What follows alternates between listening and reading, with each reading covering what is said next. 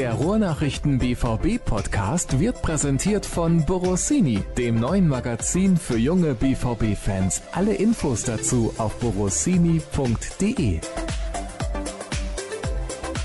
Bonjour, Cedric. Kalimera. oh ja, du warst in Griechenland im Urlaub. Ja, haben wir Steilvorlage. Ja, Ja. war ich. Hm? Und? Wie war es? War schön, war sommerlich im Gegensatz zu hier. Was? Also so scheiße war es hier aber nicht. Ja, aber über 30 Grad war es hier nicht, oder? Nee, aber das muss man ja auch mögen. Ja, mag ich auch. Oh, okay, du bist so ein Sonnenanbeter? Schon. Bin ja so ein Sonnenschein, das weißt du doch. Ja, das ist, das ist eine ganz andere Geschichte. Aber dann frage ich mich doch, äh, wenn du so ein Sonnenanbeter bist, warum man das gar nicht sieht. Ich habe immer Fast so 50er weiß wie ich. Sonnenmilch. Nee, Ja. ja, ich bin eine Mozzarella. So ein bisschen auch. So wie du, aber du bist noch mehr Mozzarella als Oh ja, ist ganz schlimm, tatsächlich. ich. Ja.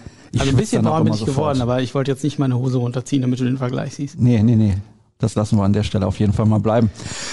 Und werden direkt seriös beim BVB-Podcast der Ruhrnachrichten. Nein, werden wir natürlich nicht. Am Anfang immer Geplänkel. Wir wollen ein bisschen Schabernack treiben. Wir haben heute Fans. Also normalerweise haben wir ja, also früher, vor dieser Pandemie, da hatten wir auch regelmäßig Podcast mit Publikum. Und jetzt haben wir aber heute kein Publikum, sondern Fans direkt. Finde ich ganz gut. Ja, habe ich auch. Super. Treiben wir eine Menge Schabernack mit den beiden. Ja, das machen wir Oder auf jeden mit Fall. wir beide. Ja, natürlich. Wir möchten aber auch die beiden, glaube ich, nicht mit reinnehmen, oder? Das wäre zu viel des Guten. Ja, das wäre wirklich zu viel des Guten. Das, das, das machen wir nicht. Was wir machen ist, wir werden über Borussia Dortmund sprechen und natürlich kurz noch ein bisschen detaillierter über deinen Urlaub. Du musst schon ein bisschen was erzählen, weil ah, Kalimera und äh, oh, ich war da in der Sonne und 50 Lichtschutzfaktor, das reicht mir nicht aus. Was möchtest du denn gerne wissen? Du warst ja in der Länderspielpause unterwegs, zu teilen aber nur, ne, glaube ich. Ja, zu teilen. Ja. Hast du denn wenigstens einen Ground gehoppt?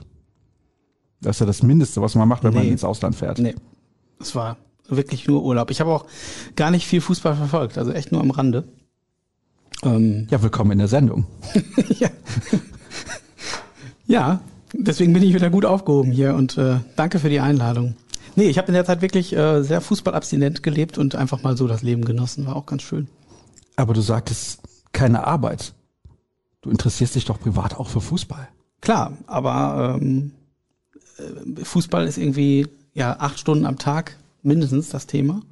Und es ist nett, sich auch mit anderen Dingen zu beschäftigen. Ich habe viel gelesen, ähm, am Strand gelegen, ein paar Ausflüge gemacht, war im Meer und habe an meiner Bräune gearbeitet, wie du siehst. Ja, mir fällt richtig auf. Im Gegensatz zur weißen Wand hinter dir, da ist der Unterschied dank deines schwarzen Pullis zum Glück zu erkennen. Ja, Was hast du denn gelesen? Ich habe ähm, tatsächlich kein Buch gelesen, äh, weil ich äh, bin Abonnent des Spiegel und komme da selten zu und hat da, es hatten sich zehn Ausgaben angesammelt und Oh. sechs habe ich im Urlaub äh, durchgelesen. Die hast du tatsächlich alle mitgenommen, ja? Ja, Oh, okay. finde ich mal ganz gut, wenn man so ein bisschen querlesen kann, thematisch.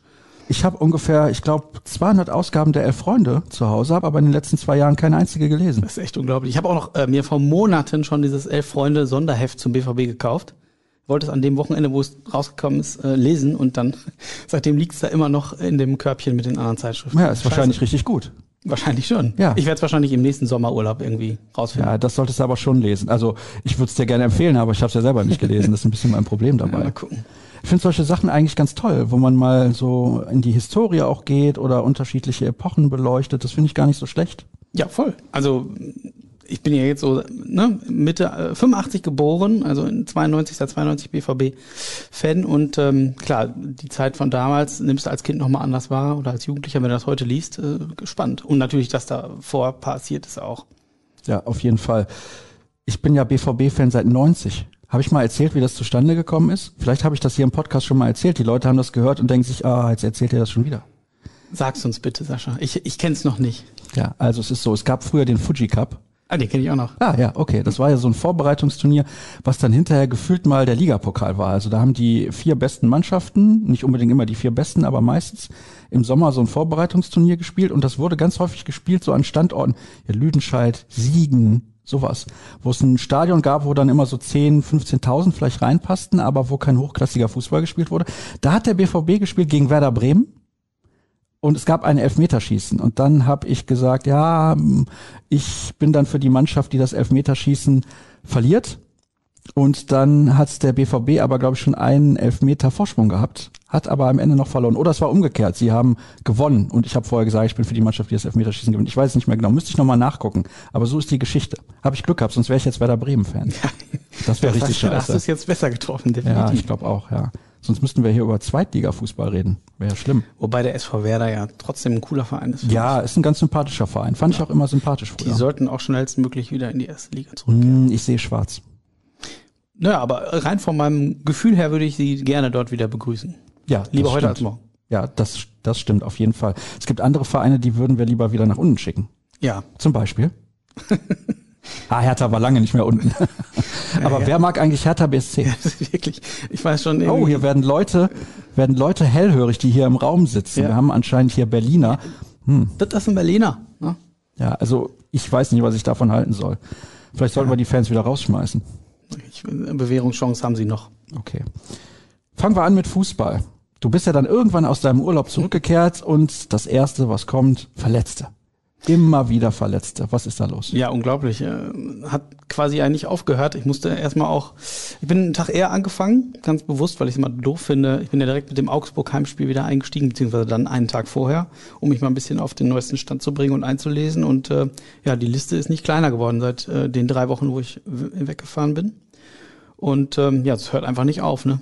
Man muss quasi permanent mitschreiben. Wir tauschen uns auch immer in der Redaktion regelmäßig aus und äh, manchmal vergisst man schon, wer hat jetzt was und das ist einfach aufgrund der Menge und der unterschiedlichen Stände ist das wirklich Wahnsinn. Aber wir haben es ja ein bisschen geahnt, ne? da kommen ja gleich auch noch Hörerfragen zu. Eigentlich haben wir das ja schon seit Juli thematisiert, dass es äh, womöglich äh, knifflig werden könnte. Und leider ist es genauso jetzt gekommen. Und der BVB ist ja auch nicht der einzige Verein, der damit zu kämpfen hat. Das ist die eine Sache, aber das Problem ist, es sind jetzt ganz häufig auch so kleine Sachen, Muskelverletzungen und sowas. Das nervt halt richtig. Total, wirft dich halt immer wieder zurück. Wie willst du kontinuierlich was äh, erarbeiten? Individuell, also für den einzelnen Spieler natürlich blöd und natürlich auch für das Gesamtgefüge. Ne? Rafael Guerrero war allerdings davor relativ lange nicht verletzt, glaube ich. Ist das richtig? Ich weiß nicht, war nicht Anfang, er ist doch auch verspätet. Ah, Moment mal, er ist da auch war doch wieder eingestiegen, ja. ja, tatsächlich. Ja. Und Guerrero ist ja schon auch jemand, der prinzipiell öfter mal eine Blessur hat. Ja, Aber das ist das Problem. Er spielt halt auch immer, weil Nico Schulz nichts kann, sagen die einen. Andere vielleicht auch. Aber das Problem ist halt, dass er immer spielen muss, wenn man die bestmögliche Mannschaft aufstellen will. Ja, ich finde, im Fitnesszustand äh, ist Guerrero ja auch eine echte, eine super Bereicherung. Also sowohl als Linksverteidiger als auch eine Position weiter vorne kannst du ihn ja auch bringen. Mit seiner Dynamik äh, ist der schon super. Der muss halt, äh, darf er das Arbeiten nach hinten nicht vergessen, was er manchmal hat. Ähm, da ist er ein bisschen immer noch zu flatterhaft oder zu leichtfüßig. Mm, aber prinzipiell ein super Spieler. Also sehen wir ja auch, hat schon irgendwie drei Tore gemacht, glaube ich, die Saison. Wenn der mal äh, abzieht, auch aus dem Hinterhalt, das ist immer eine äh, Waffe. Und das als Linksverteidiger mit der Dynamik, das würde man sich äh, äh, auch auf rechts wünschen. Ja, wobei, da wird's ja immer besser. Wie lange wird denn Guerrero eigentlich ausfallen? Das äh, wissen wir noch nicht so genau. Er hat ja jetzt einen Faserriss und so richtig äh, hat sich der BVB dazu noch nicht geäußert. Aber ich glaube jetzt nicht, dass es nur eine Sache von ein paar Tagen ist. Da ist vielleicht der Vorteil, wenn sie sich bei der Nationalmannschaft verletzen, dann bekommt man wenigstens die Informationen, was er hat. Sonst heißt wieder, ah, er hat eine Unterkörperverletzung. Kennst du das aus dem Eishockey? Nee. Ganz schlimm. Hat in der NHL angefangen, da gibt's nur noch Upper and Lower Body Injuries. Oha. Und dann hat die DL das irgendwann übernommen. Also man weiß gar nicht, was der Spieler hat. Tja. Heißt dann immer Undisclosed Injury. Persönlichkeitsrecht und so. Ja, das ist doch alles Kokolores, ganz ehrlich. Ja, ich finde auch. Datenschutz. Datenschutz übrigens kann ich mich ja komplett drüber aufregen. Gibt's ja auch Leute hier bei Twitter oder so, die regen sich über Datenschutz auf, sind dann aber bei WhatsApp, Facebook und Instagram und natürlich auch noch bei Twitter sowieso und haben auch Payback. Also da habe ich gar kein Verständnis mehr für. Jetzt machen wir einen wilden Ritt hier durch die Themen. Ja, es fiel mir gerade ein. Datenschutz und. Du kamst ja mit dem Thema. Sicher? Ja, du hast doch gerade damit angefangen, oder? Nicken? Nicken bei den Fans? Einmal mehr verdreht Sascha Start die Tatsache. Ja, nein, es ging ja darum, dass die Spieler quasi Persönlichkeitsrechte haben.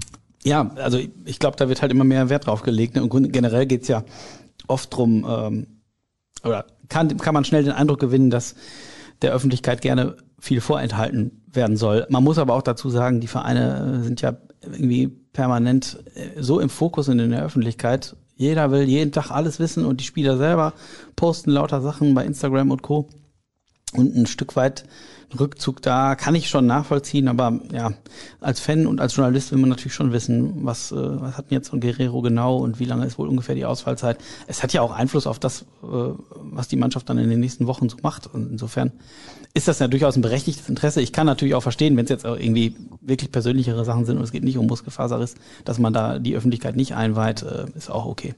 Ja, das ist was anderes. Aber ich sag mal, bei einer Verletzung, bei einer ganz normalen, Muskelfaserriss, dann haben wir vielleicht eine, eine Knieprellung oder irgend so ein Kram oder ein Kreuzbandriss. Da finde ich es schon wichtig. Und da gab es in der Vergangenheit immer mal wieder so Sachen, wo es dann hieß, ja, spielt Mitte August wieder und dann spielte er im November noch nicht. ja. ja. Ich, weiß nicht, ob manchmal, ähm, ob das wirklich Kalkül ist oder ob dann einfach der Heilungsverlauf so viel schlechter ist, gegebenenfalls. Und man das selber, ich meine, man tut sich jetzt ja auch nicht unbedingt einen Gefallen damit, alle immer in alles einzuweihen. Gegner können sich darauf einstellen und so weiter. Also ähm, ja, kann ich nicht verlässlich beantworten, warum das so ist. Fakt ist, Guerrero fällt erstmal aus. Ja. Wer fällt noch aus? Boah, das sind einige, ne? Haben wir so viel Zeit.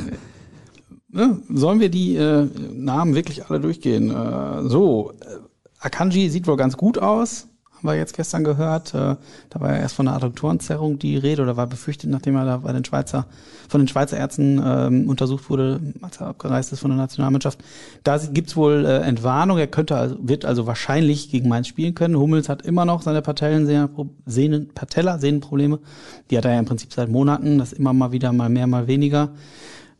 Rein theoretisch ist der auch fraglich. Ähm, wenn haben wir recht, Meunier scheint trotz seiner offenen Wunde am Knie und seinem dicken C spielen zu können. Aber auch das ist ein Fragezeichen. Ähm, wir haben natürlich noch Sagadu, der ist wieder zurück im Mannschaftstraining, aber ich glaube noch nicht so weit, dass er über 90 Minuten sowieso nicht gehen kann. Und ob der jetzt wirklich schon einsatzbereit ist für einen Kurzeinsatz, weiß ich nicht. Ähm, Kulibali trainiert, äh, ist eh noch in der Reha. Dann haben wir noch alles. Äh, Hazard ist angeschlagen von Hazard ist angeschlagen, genau. Wenn wir jetzt weiter nach vorne gehen, äh, Haaland sieht wohl ganz gut aus mit seinem Ei am Oberschenkel, das scheint abgeklungen. Ähm, der Hut ist noch äh, angeschlagen, glaube ich. Ich müsste jetzt echt die Liste mal durchgucken. Morey sowieso länger. Es ist äh, wieder, ja, fast eine ganze Elf. Äh, die Kollegen haben das gestern mal einmal aufgelistet. Es gab ein Video, das gibt's immer noch sogar, bei uns mhm. auf der Internetseite zu sehen. Da hat der Kollege Marvin Hoffmann mit Sascha Kaverkamp gesprochen. Ja. Und das ging nur um Verletzte, dauerte elf Minuten. Ja, es ist unfassbar. Wirklich der reine Wahnsinn. Gestern haben äh, wir noch ein Video gemacht mit dem Update eben. Da war nämlich Kevin Pinno am Trainingsgelände und ähm, es hat eigentlich eine ähnliche Länge. Und da haben wir tatsächlich eine Grafik vorbereitet mit einer gesamten Elf, die spielen könnte, die aber alle verletzt sind oder eben in der Schwebe. Der Kobel ist ja, glaube ich, auch noch so ein bisschen fraglich. Also ähm, ja, es, ich glaube, es wird äh, noch länger den BVB beschäftigen.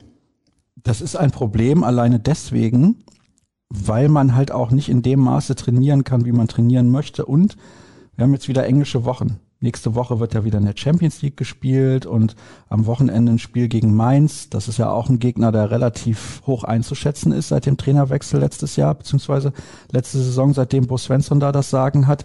Also so Walkover-Gegner, wo man einfach mal drei Punkte mitnimmt, die gibt's für den BVB aktuell nicht. Das war vor ein paar Jahren vielleicht mal so, was auch am BVB selber lag, weil sie selber souveräner waren, aber die gibt's eigentlich nicht mehr. Ja, ich glaube auch, da liegen jetzt echt knackige Wochen vom BVB. Mainz äh, hat, glaube ich, nur, nur fünf Gegentore. Das ist die stärkste Defensive der Liga. Ähm, die sollte man definitiv nicht unterschätzen. Das ist immer so ein schöner Fußballerspruch, aber es ist so. Ähm, wird wahrscheinlich tatsächlich ein hartes Stück Arbeit. Ich hatte, wir haben ja bei, vor dem Augsburg-Spiel auch gegeneinander gesprochen, äh, miteinander gesprochen, gegeneinander ja, sprechen gegeneinander. Gegeneinander sprechen wir so im Podcast. Ja. Mhm. haben wir miteinander gesprochen und da habe ich noch gesagt, ich glaube, es wird enger als man denkt, weil die so ein bisschen äh, ähm, unter dem performen, wozu sie eigentlich imstande sind. Und ich glaube, dass ähm, so ein Gegner wie Mainz in die ähnliche Kategorie fällt. Die haben schon durchaus einen Plan und wissen, äh, Gegner wie Dortmund zu bespielen. Und das musst du halt erstmal knacken. Und viel wird natürlich davon abhängen, ob du vorne einen Holland hast, der dann im Zweifelsfall auch mal mit einer Einzelaktion äh, das Ding reinschiebt und dann äh, wird es wesentlich einfacher. Aber ähm, ja, es wird auf, auf jeden Fall äh, anspruchsvoll. Dann Ajax ist wieder nochmal ein anderes Profil als Gegner. Und die Belastung äh, ja nicht geringer, haben wir gerade ja angedeutet. Die Belastungssteuerung wird immer wichtiger. Wir haben es vor Wochen, Monaten schon mal äh, angesprochen, auch bei Marco Rose, und das hat ja, wir haben ein Auge drauf, aber ich glaube, die ganzen Nachwehen mit der EM, mit der Corona-Phase, wo, die, wo du ja keinen regulären Spielbetrieb hattest, die machen sich jetzt äh, durchaus noch, äh, die sind jetzt durchaus noch spürbar.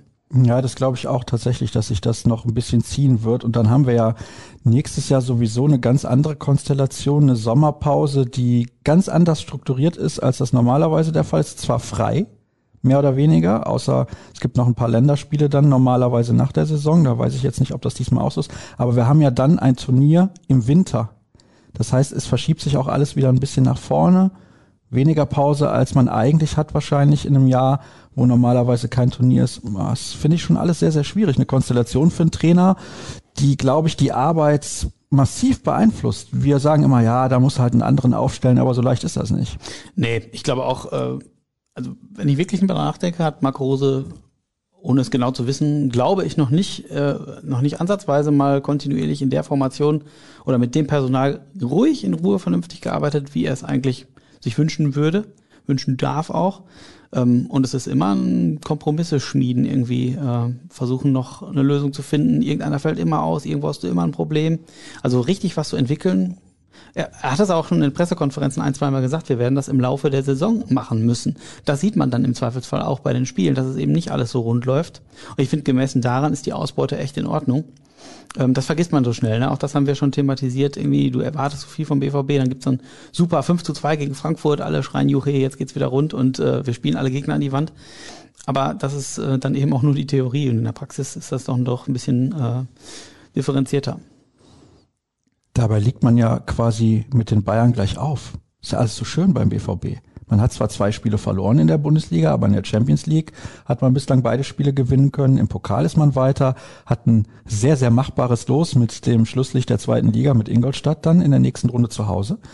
Also man kann sich nicht beschweren. Ich glaube, dass man eigentlich fast perfekt in die Saison gestartet ist, wenn man die Umstände betrachtet.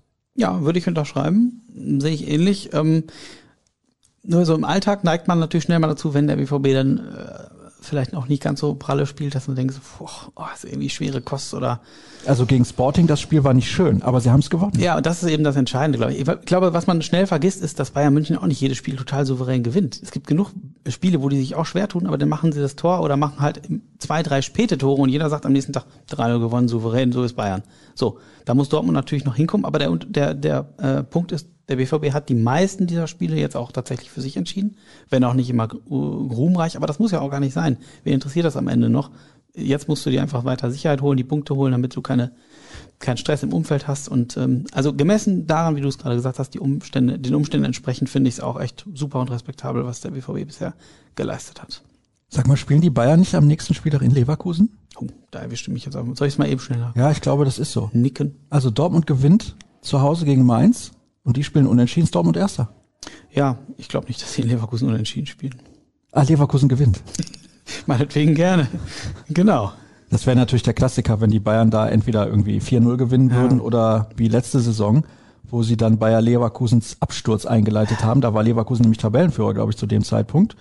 Führte dann gegen die Bayern, wenn ich mich recht entsinne, und dann Lewandowski am Ende in der Nachspielzeit oder so, und dann haben sie das Ding noch gewonnen. Ich weiß nicht, wie viele Spiele es gab, wo man Leverkusen vielleicht auf Augenhöhe mit Bayern gewähnt hat und danach sind sie vielleicht höchstens auf Kniehöhe rausgeschlichen.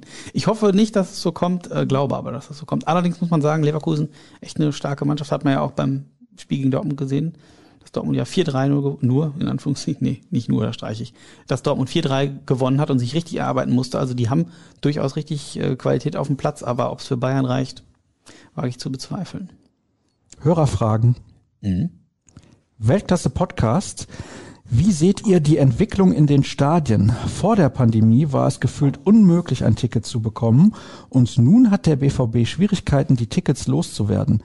Woran liegt das? Müssen wir uns daran gewöhnen? Wie sieht die aktuelle Fanszene das? Ähm, ja, gegen Mainz sind ja, glaube ich, tatsächlich immer auch noch ordentlich Restkarten zu bekommen. Ähm, die sind jetzt nicht so weggegangen, wie man sich das vielleicht erhofft hat. Ähm, ich glaube, das ist auch ein Thema, was wir schon mal vor ein paar Wochen hatten ähm, je mehr Zuschauer erlaubt sind, desto mehr werden auch die Tickets grundsätzlich perspektivisch wieder nachgefragt sein. Aber viele, vielen geht es ja auch darum, dass sie an dem Platz, dem die normalerweise eine Dauerkarte haben, sich wirklich hinsetzen können oder hinstellen können, natürlich auch auf der Süd. Und mit den Leuten, mit denen sie da gerne hingehen wollen, weil es geht ja nur selten um die reinen 90 Minuten Fußball, sondern eben auch um das Erlebnis, das du hast, weil du mit Freunden hingehst, mit deiner Familie. Und da das ja in den letzten Monaten oftmals gar nicht möglich war, sind das auch, glaube ich, noch Nachwehen. Und die Leute werden erst dann wieder vollständig zurückkommen, wenn das wieder komplett möglich ist. Ich bin der Meinung, dass es auch ein bisschen kurzfristig war jetzt. Also es hört sich blöd an, aber ich glaube, dass einige auch schon geplant haben, was anderes zu machen. Wir haben auch Herbstferien gerade in Nordrhein-Westfalen. Das ist ein Faktor, den man nicht unterschätzen sollte. Die Leute konnten lange nicht in Urlaub fahren. Und jetzt freuen sie sich, dass sie endlich mal wieder wegfahren können. Also für viele ist das ja möglich. Und dann sind sie halt einfach nicht da, weil sie auch nicht wussten, ob sie ins Stadion können. Und viele dann sagen, ja gut, dann gehe ich halt nicht ins Stadion. Ist mir auch egal. So aktuell ist ja die Einstellung ein bisschen in die Richtung. Und gegen Köln ist ja dann das nächste Heimspiel. Ich glaube am 30. Oktober. Mhm. Da bin ich mir sicher, sind alle Karten weg hinterher. Köln ist auch nochmal ein attraktiverer Gegner. Aber wenn du das mit früher vergleichst, da hättest du wahrscheinlich selbst beim Spiel gegen Mainz 120.000 Karten verkaufen wollen. Da haben immer Leute in die Röhre geguckt, die noch im freien Verkauf und wenn es für die Nordtribüne ganz oben war, was äh, haben wollten. Im Vergleich dazu ist das natürlich schon ein Unterschied. Aber kann natürlich ein Faktor sein, dass jetzt Herbstferien sind und äh, ein paar Leute wegfahren. Ist ja jetzt auch wieder mit 2G, 3G äh, wieder eine Erneuerung. Ähm, ja, und ich glaube, für manche ist es auch immer noch, äh, so haben wir damals, äh, was heißt damals, vor einigen Wochen haben wir auch mit einigen Fans noch gesprochen dazu, einen, äh, einen Text dazu geschrieben, dass die auch sagen, ja, solange meine Kinder zum Beispiel, die unter zwölf sind, nicht geimpft sind, gehe ich nicht ins Stadion, weil ich die schützen will, weil im Zweifelsfall, selbst wenn ich als Erwachsener geimpft bin, könnte ich die Kinder anstecken oder die können sich irgendwo anstecken, wenn sie mitkommen. Und es gibt da durchaus Leute, glaube ich, die da noch ein bisschen vorsichtig sind. Denkst du denn, dass wir uns dran gewöhnen müssen? Ich glaube es auf Dauer nicht. Nein, also was meinst du jetzt genau, dass es weniger, äh, äh, nein, glaube ich nicht. Also es geht klar jetzt in die Richtung, wieder die Kapazitäten voll auszuschöpfen und äh, kann ich mir eigentlich nicht vorstellen. Was sind eure Infos zu Adeyemi und würde eine Verpflichtung Sinn machen, unabhängig davon, was Horland macht? Ah, du hast was vorbereitet? Ja, ich habe zumindest ein bisschen ja. mal quer gelesen. Wenigstens einer von uns bereitet sich vor. Das Thema hatten wir schon mal. Du lernst aber auch nicht draus. Nein, funktioniert ja auch so. Weil du spielst mir den Ball zu und ich soll dann antworten. Du bist der Experte, ja, ich genau. bin der Moderator. Ja, äh, also grundsätzlich glaube ich, dass ähm, ja, so ein Spieler wie Adeyemi, der BVB wäre äh, mit dem Klammerbeutel gepudert. Ähm, wenn er so einen Spieler nicht auf dem Schirm hätte und sich mit ihm befassen würde, einfach äh, richtig guter Mann, wie man jetzt auch dann bei der Nationalmannschaft sieht. Und er passt natürlich vom Profil super rein. Ja, junger Spieler, entwicklungsfähig, genau das, was der BVB seit Jahren äh, oft verpflichtet. Ähm, die Frage ist, ob das grundsätzlich passt. Er ist, glaube ich, in München geboren. Er spielt bei Red Bull Salzburg, bei RB Salzburg. So, weshalb, äh, weshalb glaube ich, neben dem BVB sicherlich auch Bayern München und äh, RB Leipzig respektable Kandidaten wären. Aber äh, was die Entwicklungsfähigkeit angeht, hat der BVB unter Beweis, Beweis gestellt, äh, eindrucksvoll unter Beweis gestellt, dass sich junge Spieler hier äh, wirklich äh, große Schritte machen können und auch international super spielen. Ich glaube, da hätte er sicherlich eine bessere Chance beim BVB als bei Bayern, wo die Konkurrenz nochmal eine andere ist. Ähm, bei Leipzig schätze ich es ähnlich ein wie beim BVB. Ist die Frage, was er, was seinen Vorlieben eher entspräche. Aber wie ich gelesen habe, soll er ähm, perspektivisch gerne in die Premier League wollen. Hm. Aber der ist ja jetzt auch erst 19. Also ähm, ja, warum nicht? Wäre doch ein guter Kandidat. Jetzt hast du ja gerade Kritik daran geäußert, dass ich mich nicht vorbereitet hätte. hast, hast du noch ein paar Informationen zu dem jungen Mann? Weil ich hätte die, ohne Zettel. Sag mal, seine Ablöse soll bei ungefähr 30 Millionen liegen, 30, 35, sowas um den Dreh. Ist äh, sicherlich nicht wenig Geld, aber noch eine Summe, die zu stemmen wäre. Und was möchtest du mir denn noch verraten? Ja, ich kann dir zum Beispiel erzählen, dass er in der Jugend zwei Jahre beim FC Bayern München gespielt hat. Dann ist er aber zur Spielvereinigung Unterhaching gewechselt. Ja. Und dann zum FC Liefering. Das ist ja so ein bisschen das Farmteam von RB Salzburg und hat jetzt in den ersten zehn Ligaspielen acht Tore geschossen. Ist der erste deutsche Nationalspieler, der für einen österreichischen Verein spielt seit der Nachkriegszeit. Wusstest du das? Nein. Siehst du, ich wusste das. Das ohne mich vorzubereiten. Das ist Expertenwissen. Ja, ja, ja, ja, ja. Puh. Bin ich ein bisschen enttäuscht von dir, ehrlich gesagt. Aber wir halten fest, guter Mann. Ja, im Gegensatz zu mir auf jeden Fall. Ja, sehr gut. Dann können wir weitermachen mit der nächsten Hörerfrage. Jetzt kommen ja mit Bundesliga, Champions League und DFB-Pokal ein paar knackige Wochen auf den BVB zu. Wie groß sind die Sorgen, immer eine wettbewerbsfähige Abwehr auf den Platz zu stellen? Hummels wird nicht immer spielen können. Schulz aktuell einziger Linksverteidiger, Meunier anfällig, Akanji gerade ja nur so halbwegs fit. Wie groß sind die Sorgen? Was war die Frage? Ja. Hast du nicht zugehört? Ähm, ich habe schon über die Antwort nachgedacht und wollte nochmal eben richtig anknüpfen, damit ich keinen völligen Unfug erzähle. Ähm, ja, ich glaube, ähm, ja, Sorgen, ich glaube, das ist einfach grundsätzlich Alltag. Ne? Das ist einfach, da ist Marco Rose oder da ist der BVB und das gesamte Trainerteam immer wieder gefragt als Problemlöser. Und das habe ich eben auch schon gesagt, du musst irgendwie Kompromisse schmieden. Ist ja jetzt auch kein ganz neues Phänomen, dass dir irgendwie mehrere Spieler ausfallen in einem Mannschaftsteil. Natürlich ist es in diesem äh, in dieser Saison wirklich auffällig und auch eklatant, aber ähm, der BVB hat ja jetzt tatsächlich auch ein paar variable Spieler und äh, sicherlich noch ein paar pfiffige Lösungen, äh, um da jedes Mal eine mindestens solide Abwehr aufzustellen. Ob die jetzt mit jedem Gegner mithalten kann, je nachdem in welcher Verfassung der gerade ist, ist die andere Frage. Aber ähm, ich würde mal sagen, dass äh, Borussia Dortmund dieser Aufgabe gewachsen ist und man da jetzt nicht riesige Sorgen haben muss. Also wenn dir natürlich jetzt allerdings Guerrero, Hummels, Akanji und Meunier gleichzeitig ausfielen, dann äh, äh, wären da vielleicht doch ein paar Sorgenfalten dabei. Aber wenn dann immer nur ein oder zwei, die kannst du vielleicht noch verschmerzen. Ja, das glaube ich auch. Und irgendwann kommen Spieler wie Sagadu wieder zurück. Ja, ja. Ja, wenn der fit ist, ist das ja auch echt ein guter. Der ist halt nur leider nicht so oft fit. Ja. Den mögen alle. Ich weiß nicht, ob du das bei uns in der Redaktion schon mitbekommen hast. Alle sind Sagadu-Fans. Ja, ich finde den auch ganz cool. Ähm, auch wenn manchmal er ein bisschen unbeholfen wirkt und so, ein bisschen hölzern, aber es liegt natürlich an seiner Statur. Gemessen daran ist er eigentlich natürlich total schnell. Ähm, ja, ich, ich mag den auch wohl ganz gerne, ja. Die nächste Frage geht auch ein klein wenig in die Richtung Katar. Katar, wir fahren nach Katar. In der nächsten Saison werden die Ruhepausen für die Nationalspieler durch die WM im Winter noch kürzer. Das Verletzungspech beim BVB ist ja jetzt schon enorm. Sollte man wirklich noch Spieler verkaufen, beziehungsweise ist der Kader breit genug? Weil es hieß ja im Sommer, man möchte Spieler loswerden, wie Marius Wolf, wie Nico Schulz. Bei Julian Brandt hat man das anscheinend ja nicht überlegt, aber es las sich immer so, als würde man es vielleicht überlegen wollen. Und hätte man beispielsweise Schulz und Wolf jetzt abgegeben, wäre ein Problem. Ja, ich habe es, glaube ich, äh, heute noch geschrieben oder gestern geschrieben in meinem heutigen Artikel, dass man inzwischen ganz froh ist, dass man Nico Schulz noch hat, weil jetzt eben Guerrero wieder ausfällt. Ähm, und das gleiche gilt auch für Wolf, ne, der ja dann auch äh, wirklich variabel ist und sich immer rein äh, kniet, wenn man ihn denn einsetzt. Und ähm, ich glaube, die beiden stehen dem BVB noch ganz gut zu Gesicht und man ist tatsächlich sehr froh, sie noch zu haben. Und oft, um auf die Frage zu kommen, ähm, ob man den Kader verkleinern soll. Nee, verbreitern? Was, äh, ob man den überhaupt verkleinern darf? Ich glaube tatsächlich nicht. Vor dem Hintergrund, dass du auch nur eine ganz kurze Winterpause hast, ist es ja eigentlich gar keine Winterpause. Die hören irgendwie kurz vor Weihnachten auf und am 1. Januar-Wochenende geht's schon weiter. Gegen Frankfurt, glaube ich. Das sind zwei Wochen, wo du mal einmal kurz Luft holst und dann geht's schon weiter. Also ich sehe da jetzt keinerlei äh, Spielraum, jetzt noch äh, den Kader zu reduzieren. Und ich denke, der BVB wird das ähnlich sehen. Höchstens halt Roman Bürki, dass man den noch von der Liste streichen möchte. Ja, das ist ein Spezialfall, glaube ich, Roman ja. Bürki. Bayern patzt gegen Frankfurt, vier Mannschaften mit nur einem Punkt Differenz. Dabei haben erste Stimmen bereits wieder eine Bayern-Meisterschaft im März vorhergesagt.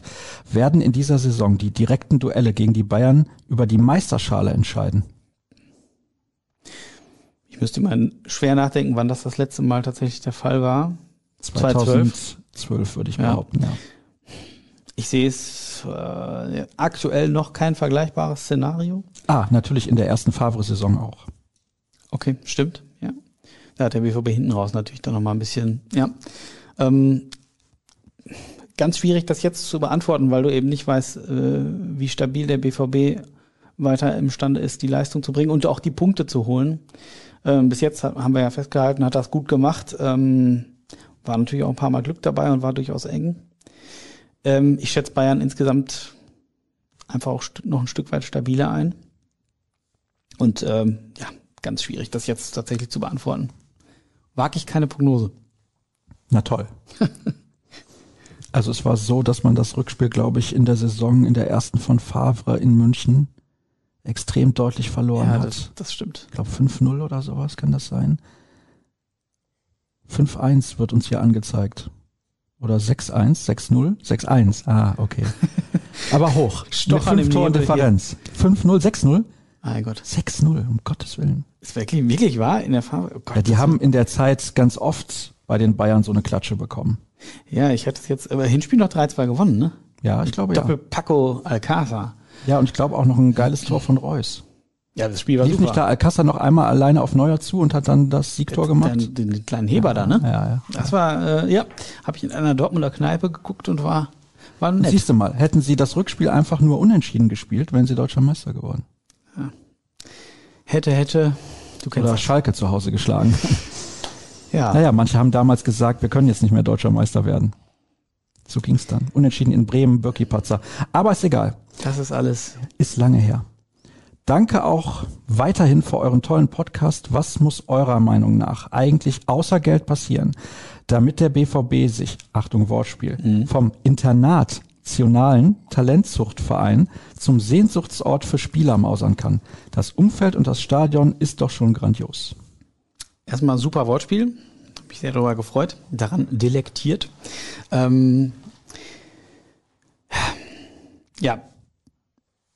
Das, äh, die Frage impliziert ja, dass der BVB das vorhat oder machen sollte. Sehe ich gar nicht so. Ich glaube, eigentlich besetzt der BVB da eine ziemlich gute Nische, wenn man so will.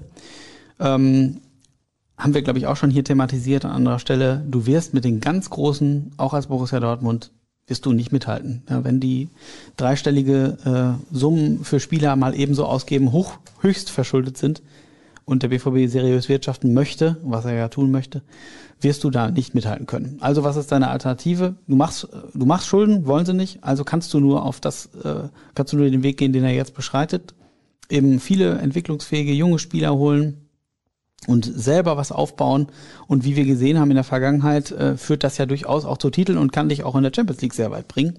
Und ich glaube, dass das ein sehr respektabler Weg ist, der auch international dem BVB ähm, ja viel viel Respekt und Anerkennung entgegenbringt, auch wenn du dann äh, im Zweifelsfall in Champions League im Viertelfinale ausscheidest oder nicht Meister wirst. Aber was wollen wir denn? Also ich finde, der BVB spielt eigentlich seit Jahren so einen schönen, attraktiven Fußball.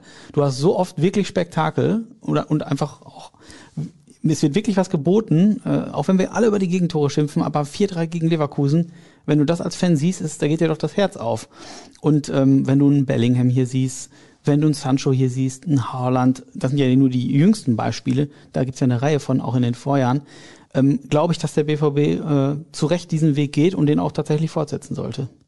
Was ich anbringen wollte, als ich gerade eben meinen Finger hob, während du sprachst, war, dass der BVB eigentlich zusammen mit Ajax so die einzige Mannschaft in Europa ist, die regelmäßig Achtel- und Viertelfinale in der Champions League erreicht und mit diesem System relativ erfolgreich ist. Ich finde das auch gar nicht schlimm.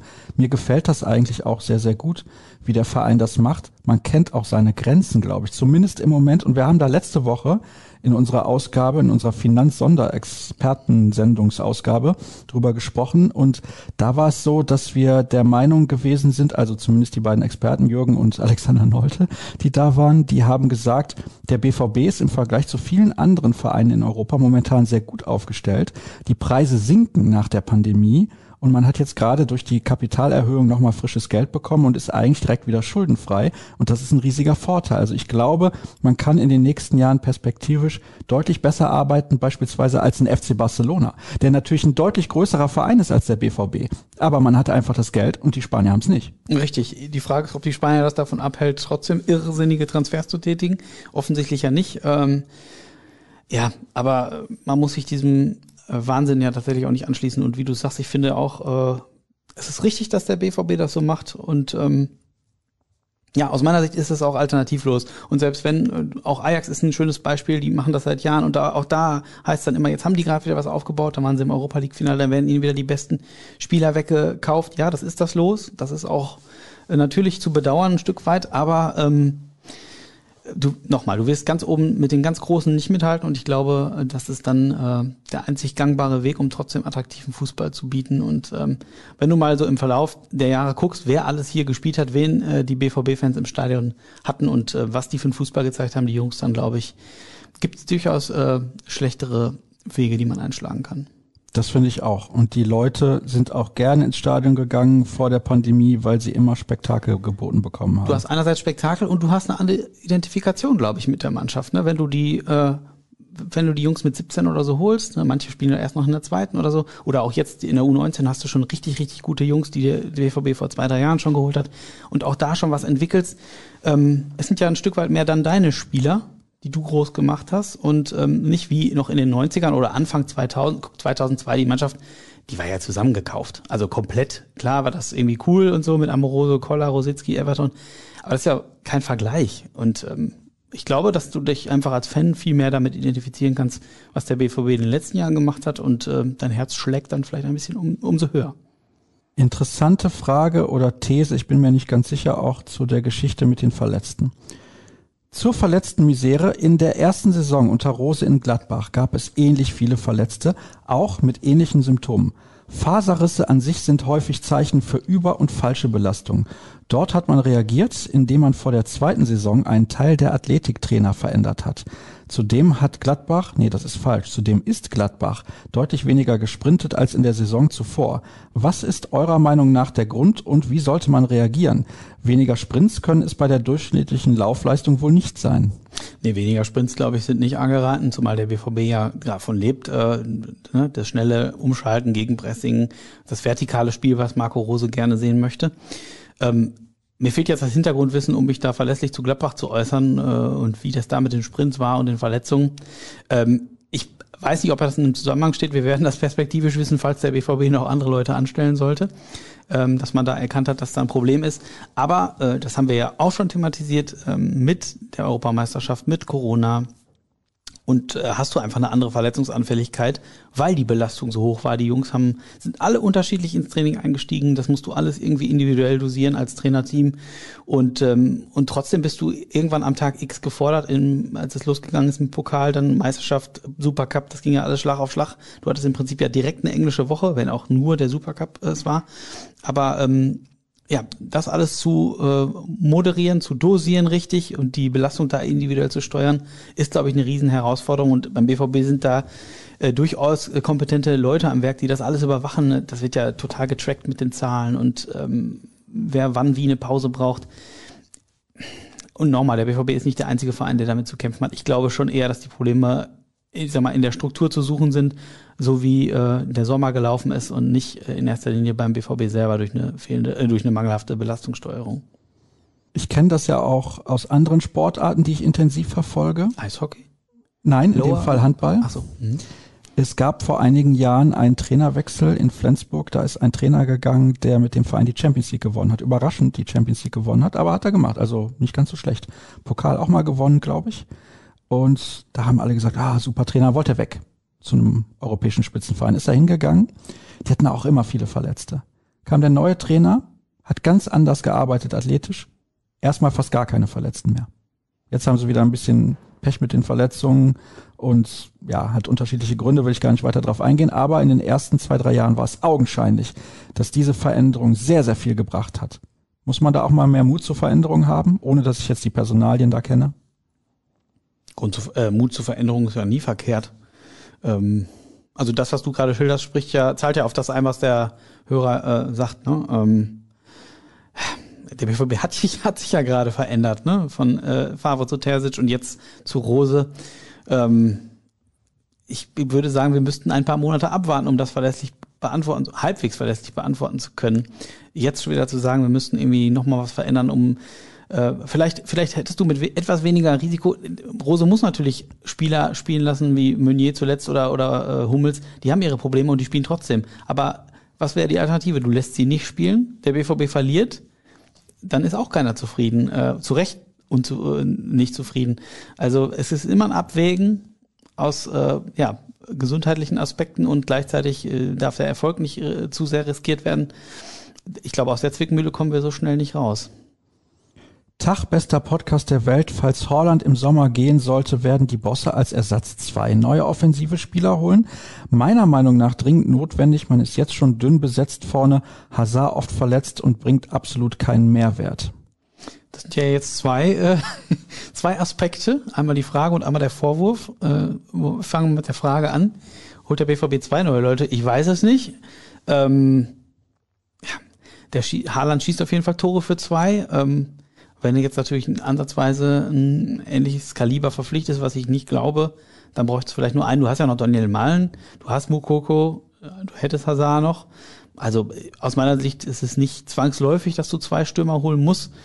ähm, um sich variabel aufzustellen und auch in all drei Wettbewerben dauerhaft immer eine gute Auswahl an Personal zu haben, ist das sicherlich nicht ganz verkehrt. Andererseits musst du ja immer gucken, ist der Kader ausgewogen, sind alle zufrieden? Auch das musst du ja als Trainer moderieren. Mm, also ich würde nicht sagen, dass der BVB per se zwei neue Leute holen muss, aber äh, in irgendeiner Form Ersatz für Erling Haaland wird sicherlich gebraucht. Und dann war noch der Vorwurf an Torgan Hazard, der Letzte ja, Saison ein Tor oder was? ich, ich kann es dir nicht mal genau sagen. Ja, er ist halt kein klassischer Vollstrecker. Äh, wenn man so ein bisschen in die Werte guckt, ist er aber, glaube ich, schon sehr wertvoll. Ne? Der arbeitet ganz viel für die Mannschaft, äh, legt viele Wege immer zurück. Moment, Moment, Cedric. Ich bin ja auch für die Ruhrnachrichten sehr wertvoll, aber den Podcast gibt's auch nur einmal die Woche. Das ist ein bisschen ein Problem. ja.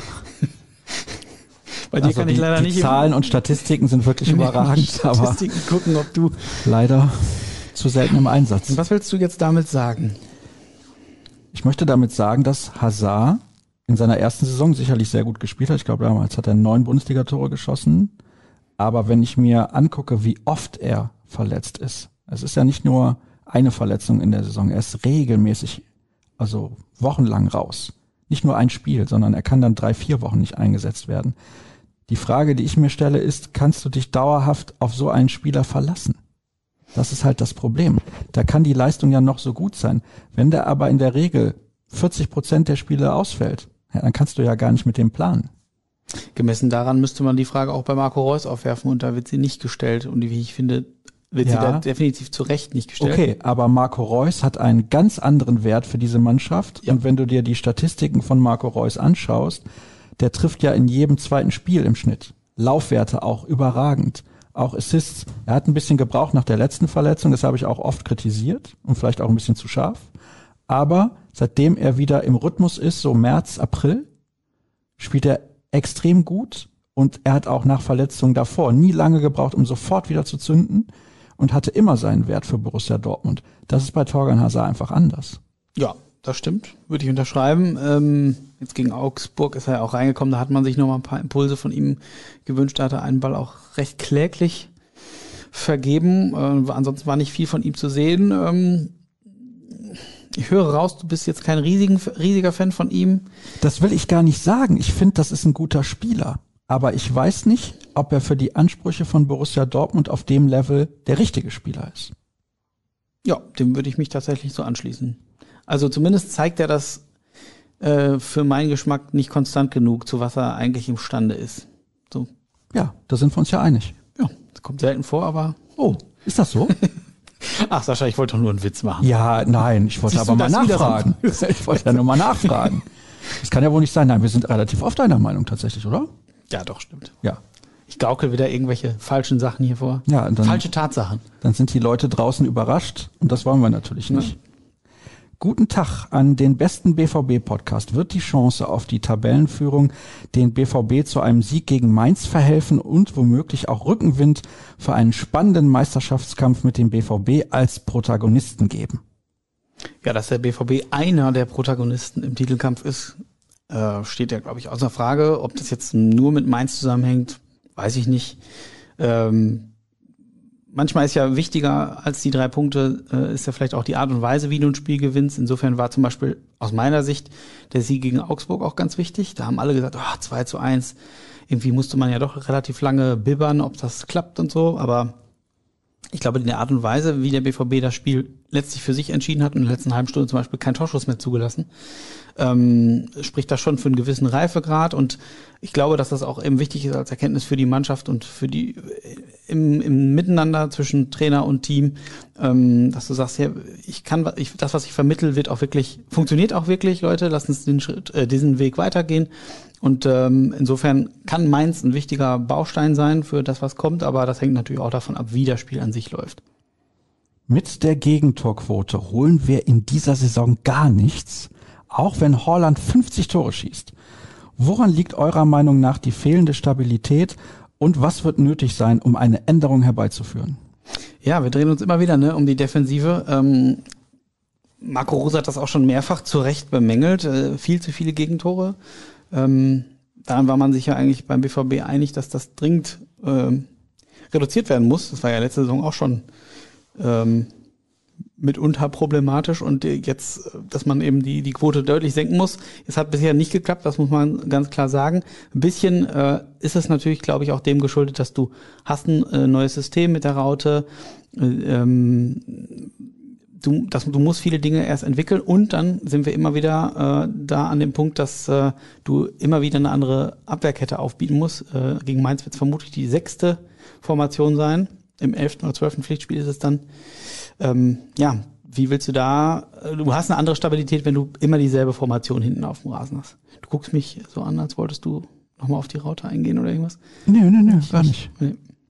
Raute ist nicht so mein Thema. Ja, ist auch völlig okay. Ja. Ich bin ja mehr so der Verfechter 4-3-3. Okay. Ja, Aber muss man auch den Kader für haben. Ja, und ist ja auch die Frage, ob es dann besser läuft. Also auf jeden Fall ist, ist sehr viel in Bewegung äh, bei Borussia Dortmund. Marco Rose hat viele Dinge verändert, neu angestoßen und das sitzt nicht von heute auf morgen. Ne? Wir hatten eine super holprige Vorbereitung, das war der komplette Juli. Dann ging es im August direkt los, da haben wir eben schon drüber gesprochen, du musst im Prinzip während der Saison das weiter vorantreiben, was du eigentlich entwickeln wolltest. Ist ja nicht mehr so wie früher, dass du wirklich sechs Wochen Zeit hattest, wo alle da waren und dann konntest du mal ganz munter alle Spielsysteme einstudieren, alles, was du dir so an Vorstellungen hast, äh, bis ins kleinste Detail üben so war die Vorbereitung ja nicht. Ja, es war alles zerstückelt, zerfasert. Du musstest da immer schon wieder Kompromisse eingehen. Und ähm, es wird noch eine Zeit brauchen, bis das alles funktioniert, egal welches System gespielt wird.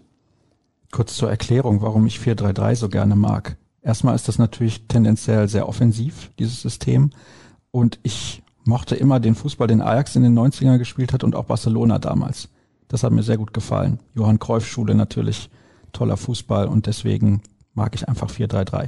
Könnt ihr was Neues zu Sagadu sagen? War verwundert, dass er im Testspiel gegen Paderborn gar nicht zum Einsatz gekommen ist. Er hat, glaube ich, ist vorher wieder eingestiegen ins Mannschaftstraining. Wahrscheinlich kam es da noch ein bisschen zu früh, aber er ist im Mannschaftstraining, das ist unser Stand.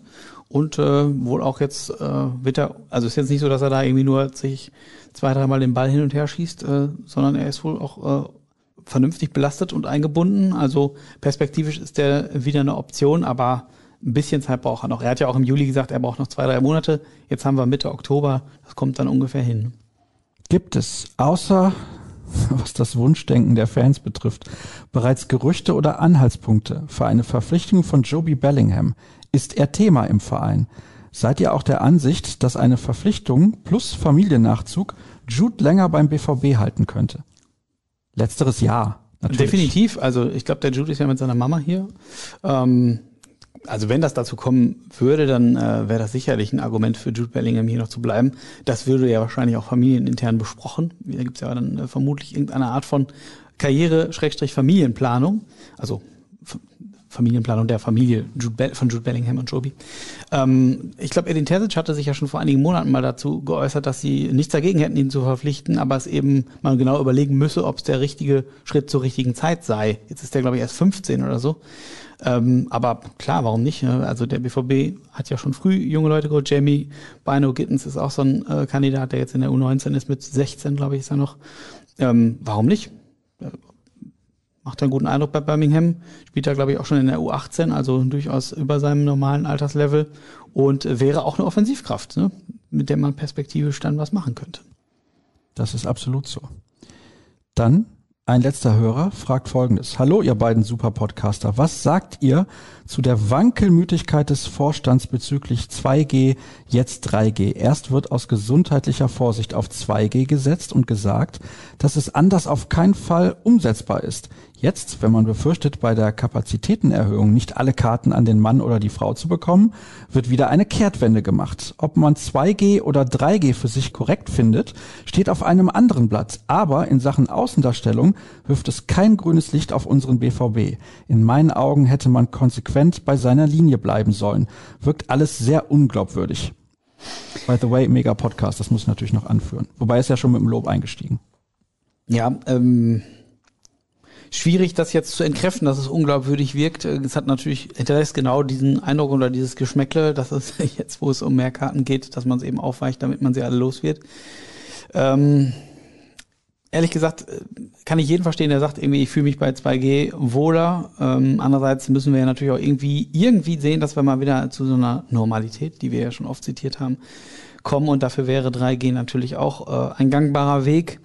Ähm, wir haben dazu ja auch eine Umfrage gemacht bei uns. Äh, da war es ungefähr ungefähr 50-50, äh, ob das die richtige Entscheidung ist. Ich finde, auch das haben wir, glaube ich, schon seit Monaten hier besprochen. Ein ganz schwieriges Thema, zu dem jeder individuell irgendwie wissen muss, wie er sich verhält und ob er den Weg ins Stadion dann sucht. Ähm, den Eindruck des Hörers, dass das äh, allerdings äh, kein so richtig gutes Licht oder dass dann, äh, dass der BVB, sagen wir mal, sich damit zumindest eine Flanke offen macht für Kritik, äh, kann ich durchaus teilen. Es ist halt schwierig. Aber ja, als Verein hast du natürlich auch wirtschaftliche Notwendigkeiten und ähm, ja, ja, Punkt. Bist du denn jetzt gegen Mainz im Stadion? Nee, ich bin nicht vorgesehen. Äh, Bin ich nicht im Dienst. Du bist gegen Bielefeld im Ja, Stadion. Bielefeld. Mhm. Da bin ich auch. Ja, Da fahren wir auch zusammen hin. haben wir ja schon kurz genau. Ja, haben wir schon längst besprochen. Aber Bielefeld gibt's doch gar nicht. Lassen wir Aber Dirk Kramper auch einsteigen? Dirk, ja klar. Ja? Oder wir lassen ihn einfach mit dem Zug hinfahren. Nein, Wäre ein bisschen asozial von uns. natürlich. So, machen wir nicht. Hier wird übrigens gefragt, wie alt ich bin. Ja. Und? 21. Nein, Jahrgang 80. Du doch 85 oder 86? 85. 85. Dann hast du dieses Jahr noch Geburtstag. Nee, ich hatte schon. Im Januar. Im Januar auch. Ah, Wassermann wie ich. Nee, Steinbock. Hm, dann hast du Geburtstag vor dem 19. Januar. Das ist richtig. Mehr verrate ich nicht. Ja, ich kann dir dann leider nichts schenken oder gratulieren nächstes Jahr, weil ich bin im Januar immer beim Handball. Schenk's dir doch einfach. Ja, eben. Das werde ich auch tun. Zum Abschluss schaue ich gerade mal auf die Trends bei Twitter, Ja. weil wir sind durch mit den Hörerfragen. Es trendet Elke Heidenreich. Hui. War gestern bei Lanz, hast du gesehen? Nee, habe ich nicht gesehen. Habe ich auch nicht War schon gesehen. im Bett? Hab nur gelesen, dass sie bei Lanz war. Ah. Mittlerweile 80 Jahre alt. Ich sag mal, Lanz ist vier oder fünfmal die Woche auf Sendung und hat immer drei oder vier Gäste. Irgendeiner ist immer dabei, der trendet, oder? Ich weiß Der nicht. Scheiße labert, wolltest du sagen, ne? Sag's Ja, doch. ich wollte jetzt. Sag's doch. Ist doch kein Problem.